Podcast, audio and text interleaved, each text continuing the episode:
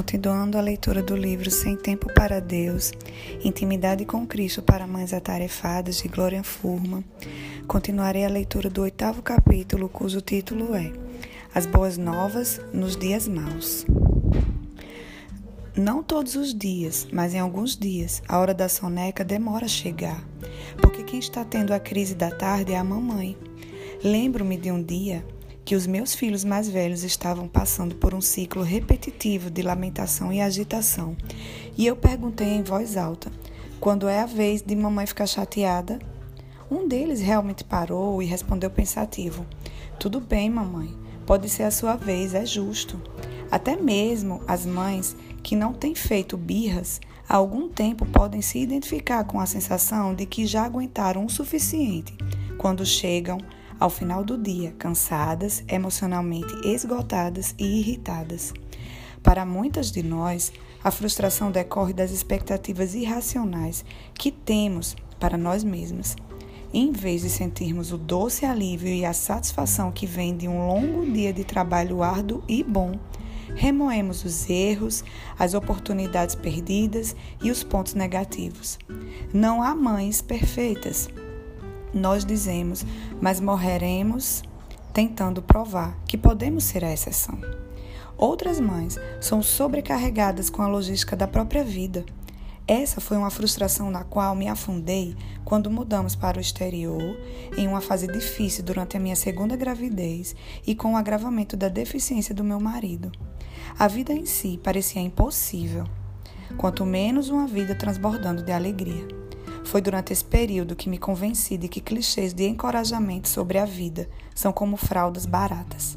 Somente o Evangelho pode fazer a sua fé perseverar em meio a uma crise espiritual. Muito frequentemente, nos contentamos em jogar bastões luminosos de clichês na escuridão das nossas dúvidas, mas sua luz e conforto desaparecem rapidamente. Talvez os sentimentos mais temerosos em meio a essas frustrações venham de um pensamento sombrio e particular. É uma mentira na qual somos tentadas a acreditar. Esta ideia tem, a me, tem mais a ver com karma do que com graça. Suspeitamos que, dependendo de como foi o dia, essa é a forma como Deus se sente a nosso respeito. Qual é a nossa esperança quando a inundação de frustrações domésticas ameaça nos arrastar para o mar do desânimo? É que essa é apenas uma fase que passará? Talvez você seja a mãe frustrada ou a mãe que está buscando encorajar outras donas de casa desesperadas. O cotidiano das mães ao redor do mundo é diferente, mas a nossa esperança é a mesma. Todas nós precisamos experimentar a realidade concreta de uma esperança que é para todas as fases e jamais passará. Mães frustradas e donas de casa desesperadas têm um problema que vai muito além da nossa necessidade de uma, cal, de uma pausa na rotina diária. Embora o descanso físico seja uma necessidade diária, negar que temos dias maus só funciona até o próximo dia mau chegar. Apenas nos dar uma folga de vez em quando não nos manterá descansadas ao longo prazo. O que todas nós precisamos é resgatar do nosso pecado pelo Filho, que foi separado do Pai, ao tomar sobre si o nosso pecado, para que pudéssemos ser unidas a Deus por meio de Sua graça para sempre. O que precisamos ver é a luz do conhecimento da glória de Deus na face de Jesus Cristo brilhando, na face de Jesus Cristo brilhando em nosso coração. Segundo Coríntios 4, 6. Somente a luz resplandecente do Evangelho pode dissipar as, as nossas dúvidas sombrias e iluminar o pecado do qual precisamos nos arrepender. Por meio da luz do Evangelho, vemos como a bondade de Deus nos leva ao arrependimento.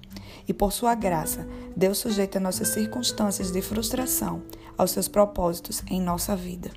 Deus usa essas, essas situações para nos fazer crescer na semelhança de Cristo, repugnar o nosso pecado e ensinar o nosso coração a ansiar pela graça futura. Amo o que Ed Welch disse sobre a esperança na graça futura de Deus. Seu futuro inclui maná. Ele virá.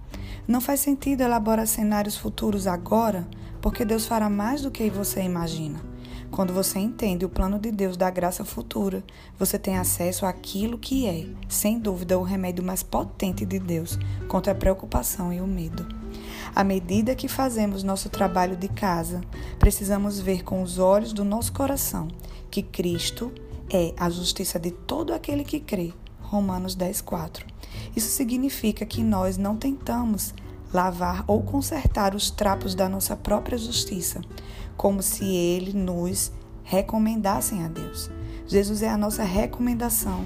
Não polimos nossos troféus de realização doméstica como se eles nos dessem confiança diante do trono de Deus. Cristo é a nossa confiança. É como Jerry Brides disse em seu livro The Discipline of Grace: seus piores dias nunca são tão ruins a ponto de você estar além do alcance da graça de Deus. E os seus melhores dias não são tão bons a ponto de você estar além da necessidade da graça de Deus. Cristo é a nossa justiça. E Ele é o mesmo ontem, hoje e sempre. Hebreus 13 e 8. Por isso, não nos atrevamos a colocar nossa confiança no melhor dia de todos ou na mais doce das emoções. Também não devemos tremer de medo, porque tivemos o pior dia de todos e a mais amarga das atitudes. Deleitemo-nos em Jesus, que se tornou para nós sabedoria de Deus, nossa justiça, santificação e redenção. 1 Coríntios 1:30. Nosso deleite em Jesus transborda em louvor, e o Espírito produz o seu fruto em nossas vidas para a glória de Deus. Receba a glória. Deus abençoe.